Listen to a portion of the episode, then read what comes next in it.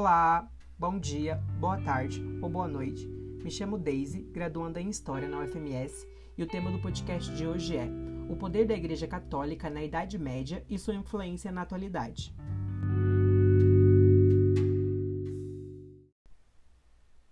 Bom, antes de discutirmos a influência desse poderio na contemporaneidade, primeiramente é necessária uma contextualização histórica geral do período medieval Bom, começando por essa contextualização, vale destacar que o medievo se caracteriza principalmente pela mescla entre elementos greco-romanos, tradições germânicas e pela visão cristã. É, próximo ao seu fim, o Império Romano caía em mãos de tribos germânicas, e era exatamente por uma dificuldade de manter um controle de um império tão vasto. E é nesse momento né, de instabilidade em que a igreja começa a se beneficiar de certos artifícios para fixar posições de forças, assim como das riquezas e das terras ofertadas pelo imperador. A igreja cresce, então, né, inicialmente, é, tirando proveito dessas estruturas imperiais. A figura de Carlos Magno, um germânico coroado pelo Papa como imperador dos romanos, aparece aqui como a última tentativa de centralização política desse império romano que se encontrava ali instável. É, Carlos tinha toda essa responsabilidade de disseminar e defender a fé cristã, já que ele visava a unificação de toda, de toda, cristã, de toda a cristandade em um só governo.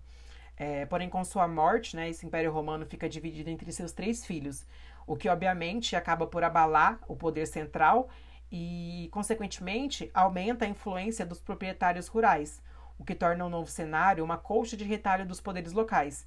E um ponto importante a ser observado aqui de sobre essa escolha, né? Acho que a gente pode colocar entre aspas, é, de conversão ao cristianismo, que foi adotada muitas vezes ao longo da história por governantes, né? Exatamente é, como meio é, de estar de acordo com o clero e as populações do seu reino.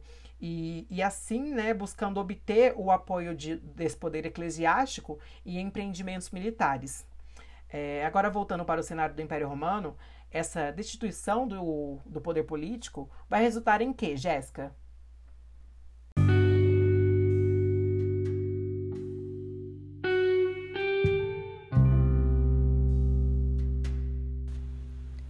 Oi, eu sou Jéssica Vitória, eu sou aluna de História da UFMS, estou no terceiro período e eu vim aqui continuar o papo sobre o poder da Igreja Católica e seus desdobramentos.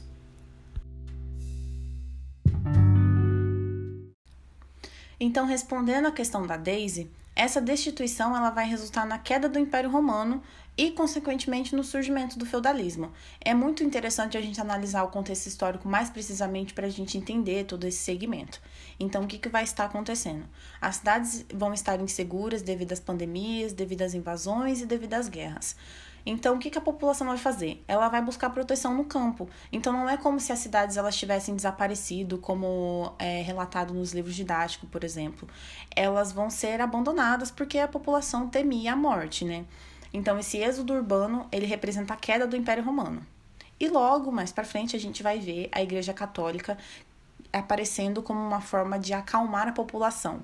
Ela vai aparecer como a própria detentora do alento ao afirmar que temos o reino dos céus. Então tá tudo bem vocês serem acolhidos pela gente, tá tudo bem vocês morrerem acolhidos pela gente, porque vocês terão uma vida após essa.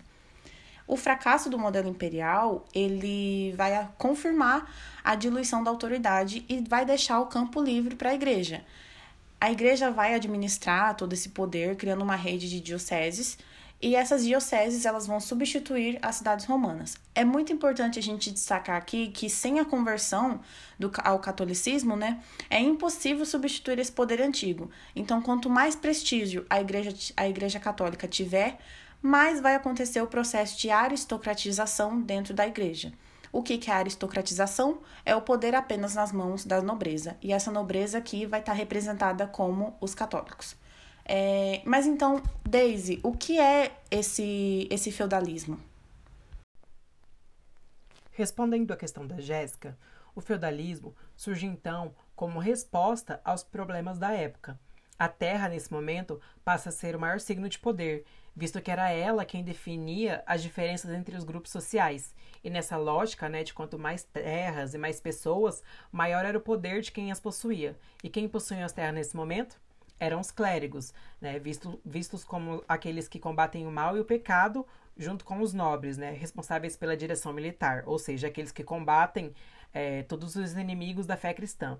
Logo, a Igreja Católica era então a maior detentora de terras do momento. O feudo, propriamente dito, consiste no espaço geográfico mais as relações servo-senhor, que acabam adquirindo certa conotação é, religiosa exatamente por serem pensadas em termos da relação entre homem e Deus, onde o Senhor, agente maior, é sempre visto como propiciador de toda a fertilidade, da terra, proteção e alimento, enquanto o servo acaba assumindo um papel de subordinação total a esse Senhor. E é desse modo que a Igreja Católica obteve uma função cimentadora e unificadora em uma Europa fragmentada em feudos, né? chegando assim ao seu apogeu. É, um ponto importante a ser destacado aqui é que o objetivo fundamental né, para essa sociedade cristã da época era a salvação de almas, né? ou seja, povos cristãos se confiando a uma elite de especialistas do sagrado, né, que como Gregório Grande chamavam, médico das almas, né, e nesse esquema os clérigos é, ocupavam essa posição dominante, enquanto os laicos é, ocupavam essa outra de subordinação a estes. E vai destacar também que esse movimento monástico moldou a face do, do cristianismo ocidental e serviu como instrumento é, de aprofundamento né, dessa cristian, de cristianização, não só no espaço ocidental, mas também né, como a, a penetração, favoreceu a penetração da igreja nos campos. E falando em igreja católica, né, partimos agora para a análise dos desdobramentos desse poderio na atualidade.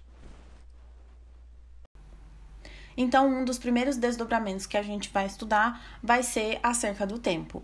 Aqui o tempo ele se divide em seis categorias e todas elas são herdadas da Igreja Católica no período medieval. Comecemos então pelo tempo histórico. O tempo histórico, histórico ele seria o intervalo entre a criação e o juízo final.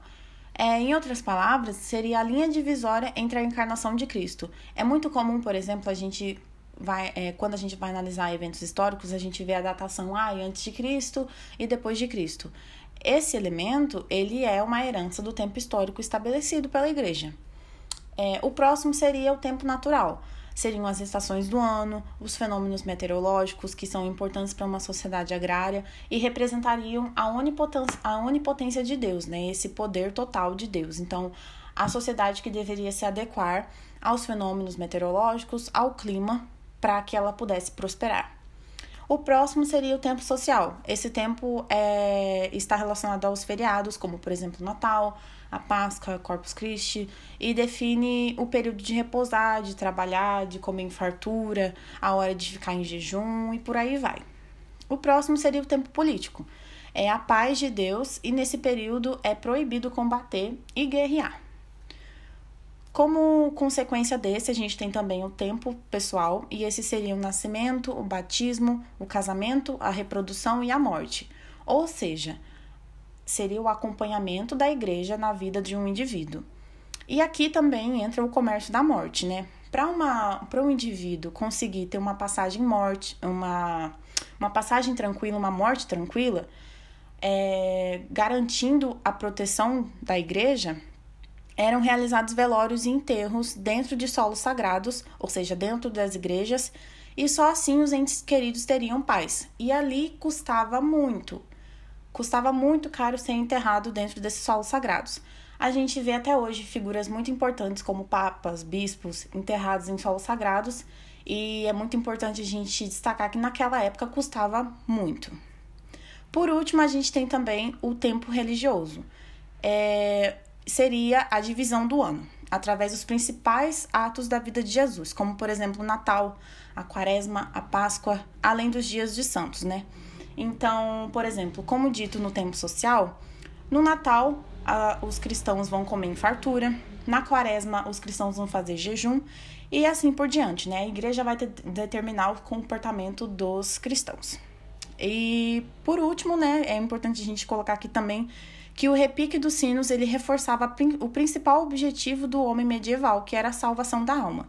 Eu não sei aqui em Campo Grande, mas na minha cidade, em São Gabriel do Oeste, é, ainda acontecia esse repique dos sinos às seis horas, ao meio-dia, porque é, são horários importantes que as pessoas precisam seguir, né? E, e, isso é uma herança da igreja, da, da igreja católica naquela época. Como não, não existia relógios individuais, só vai surgir daqui uns anos é, a igreja que determinava quando era hora de trabalhar, quando era hora de voltar, quando era hora de, de comer em fartura e assim por diante. Concluindo essa parte acerca do tempo, é, será mesmo que a igreja tem influência apenas no tempo, Daisy? Respondendo à pergunta da Jéssica, a Igreja Católica não influenciava apenas o tempo ou os mortos, mas também as relações sociais. O casamento, por exemplo, era estabelecido pela Igreja que deveria ser monogâmico, indissolúvel e público.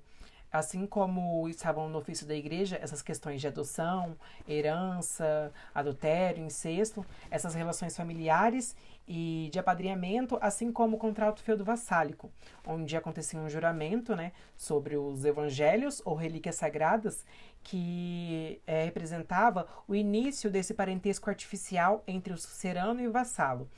É, vale ressaltar aqui que nesse momento, antes do indivíduo fazer parte de qualquer grupo social, familiar ou político, ele pertencia à igreja.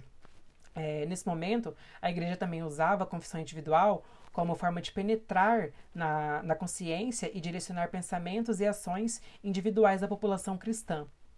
A autodelação também acontecia é, no sentido em que indivíduos que denunciassem práticas que a igreja abolia ganhavam pontos né, perante ao clero. E isso né, era o que a população almejava, né? Estar mais próximo ao clero, exatamente por essa questão da salvação de almas. É, agora, um questionamento importante a ser, a ser feito, né? Você que está ouvindo aí esse podcast, é: você já possuiu ou possui algum contato com a fé cristã?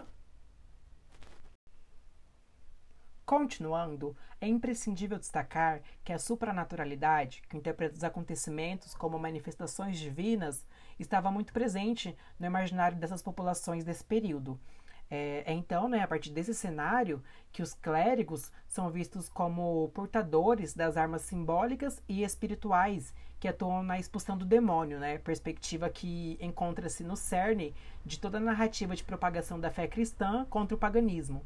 É, o culto dos santos, por exemplo, deu ao cristianismo uma excepcional maleabilidade na sua sobreposição ao paganismo, né? já que muitas vezes em certas regiões onde os costumes ancestrais persistiam, mesmo após a conversão de tal sociedade, é, a igreja acabava tendo que realizar uma associação entre esses costumes e algum santo. É, como, por exemplo, fez São Bonifácio, que derrubou o carvalho de Thor, onde eram deixadas oferendas diárias pela população, é, e utilizou suas taubas é, para construir no mesmo lugar um oratório dedicado a São, Pre, a São Pedro. E bom, as duas funções principais do clérigo, então, nesse momento, é, são a de transmitir o, o, ensinamento e a palavra de Deus e conferir os sacramentos, sem os quais essas sociedades cristãs desse período não poderiam evoluir.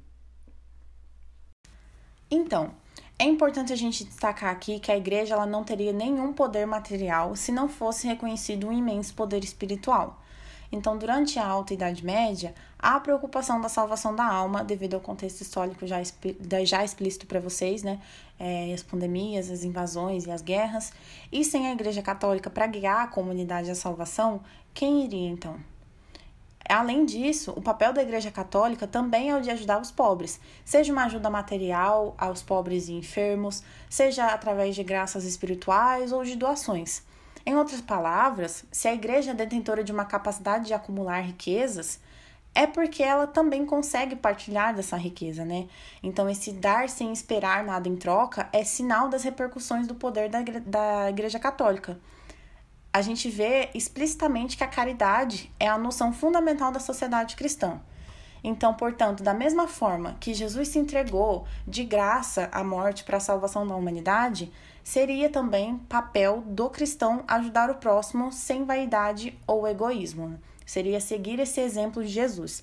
Então, o questionamento que fica para você que está nos ouvindo é: quantas vezes vocês já ouviram essa expressão? Dar sem esperar nada em troca. Você não acha que ela também é uma marca da igreja na nossa sociedade? Retomando a influência do poderio exercido pela Igreja Católica na Idade Média e seus desdobramentos na atualidade, A separação da semana em sete dias, por exemplo, é um sinal do controle da igreja por basear-se exatamente no modelo bíblico é, em que acontece a criação né, do mundo em sete dias. É, a, dia de a dias de trabalho, de descanso, né, da qual é a história bíblica.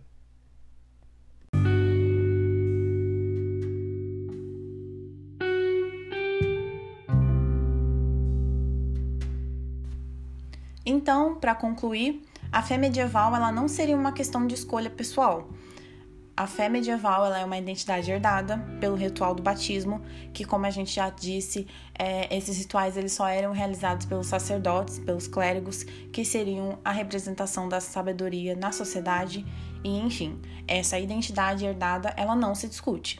A religião ela é inseparável e ela está dentro dos conjuntos de todas as realidades sociais. A igreja ela assume duas identidades. Como comunidade, ela é a própria sociedade, porque é ela que rege, e como instituição, como dominante, ela é responsável por determinar as principais regras de funcionamento da sociedade. Espero que tenham gostado e até mais.